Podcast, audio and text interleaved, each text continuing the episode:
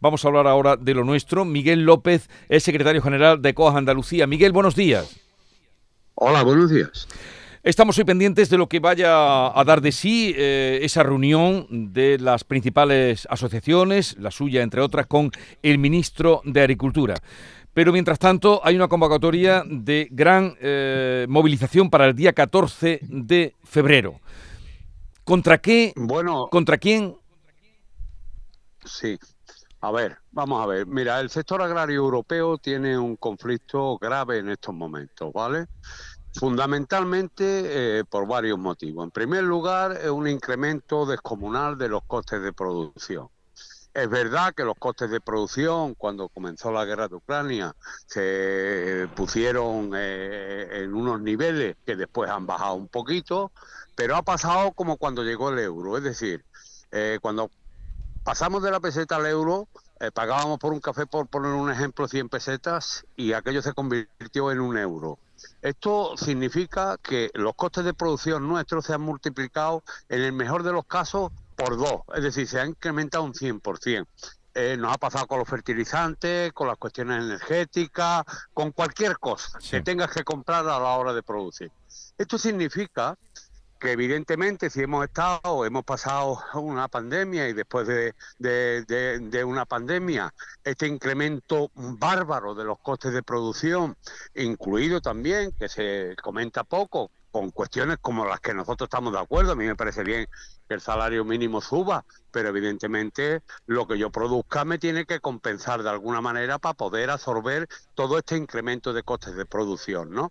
Entonces, la cuestión fundamental es que el, tal cual está ahora mismo la política agraria comunitaria viene, en primer lugar, con recortes, ¿eh? Eh, reforma tras reforma, cada vez más recortes. En segundo lugar, nos han querido trasladar a nosotros, pues bueno, un aspecto burocrático de control eh, exhaustivo eh, sobre el campo, trasladando a los agricultores pues un cuaderno digital que en definitiva, bueno, ya solo falta que nos pongan una cámara de verdad eh, eh, mejor que nos hubiesen puesto una cámara permanentemente cada vez que tengamos que estar en el campo para grabar todo lo que hacemos y, qué es lo que hacemos bien y qué es lo que hacemos mal. Pero claro, esto supone un coste a nivel técnico y además un sector que no está capacitado tecnológicamente como para poder absorber estas cuestiones porque muchas explotaciones son muy sociales y no son posibles.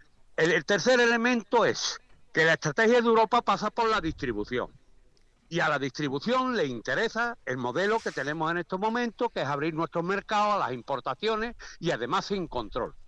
Voy a dejar un ejemplo encima de la mesa y es, antes de ayer salió una alerta sanitaria en Holanda de pimientos que venían de Marruecos con residuos de cadmio. Cadmio es un metal pesado, es veneno, para que se entienda, que tiene un impacto criminal ¿eh? sobre los riñones, sobre el estómago y tal, según nos informa nosotros ¿eh? Eh, nuestros departamentos técnicos. Entonces, lo que quiero decir con esto es que nosotros estamos sometidos aquí a una prohibición de productos fitosanitarios que hemos tenido control técnico para aplicarlo, por lo tanto se hace en unas condiciones eh, podríamos decir, más saludable y sin embargo estamos permitiendo que nos entre todo tipo de importaciones sin control de, de ningún tipo. Entre otras cosas, ahora parece ser que Francia ya está enfocando su discurso porque no todos los agricultores franceses han venido a destrozar lo nuestro y a criticar lo nuestro.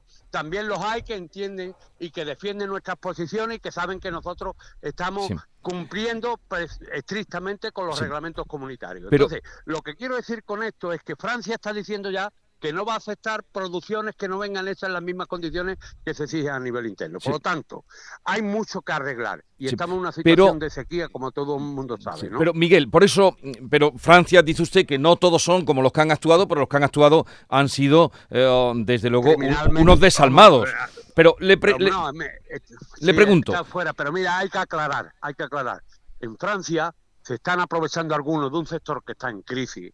¿eh? No hay que olvidar que hay agricultores franceses que se han colgado ¿eh? por no soportar el debacle económico. Entonces, lo que quiero decir con esto es que lo están utilizando políticamente, porque están muy cerca las elecciones europeas y algunos partidos se dedican a esto. Pero, Miguel, ¿hacia dónde va el grito que ustedes están pronunciando y que van a, promover los próximos días? Porque usted ha dicho, los incrementos. no, no, no, eh, sí. Eh, perdón, perdóname un segundo, pero yo quiero saber hasta dónde, a dónde va el tiro.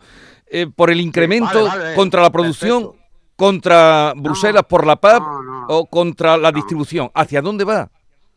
Mira, ¿hacia dónde va? Pues mira, en tres líneas concretas, ¿vale? Bruselas tiene que eliminar esta burocracia que nos quiere cargar a nosotros y que tiene un coste que nosotros no podemos soportar. ¿De acuerdo? Eso en primer lugar, y tiene que haber cambios y modificaciones que se nos permita producir. Lo que tenemos en juego es la distribución, ¿vale? El Pacto Verde, quien más lo ha impulsado ha sido Macron. Y esto ha sido para reventar, para destrozar el modelo profesional europeo y meter a los mercados financieros y a los fondos de inversión. Esto es lo que hay detrás de esta jugada, ¿vale? Y, y dicho sea de paso, nosotros queremos hacer producciones en calidad y con seguridad alimentaria y nos comprometemos con, la, con los consumidores europeos en este sentido. Y por tanto hay que rechazar todo lo que no se haga en el marco de actuación que nosotros estamos haciendo en el interior de Europa. Es decir, todo lo que venga de fuera tiene que estar hecho en las mismas condiciones. Y por tanto, nosotros necesitamos soluciones inmediatas y que se cambie esto ya de una vez por todas, porque lo que está en juego es la alimentación que es lo que quieren los mercados financieros porque va a ser un bloque de negocio de futuro eh, irrenunciable para sí. Miguel López, secretario general de COAS Andalucía, gracias por estar con nosotros, un saludo y ya veremos qué pasa en días sucesivos.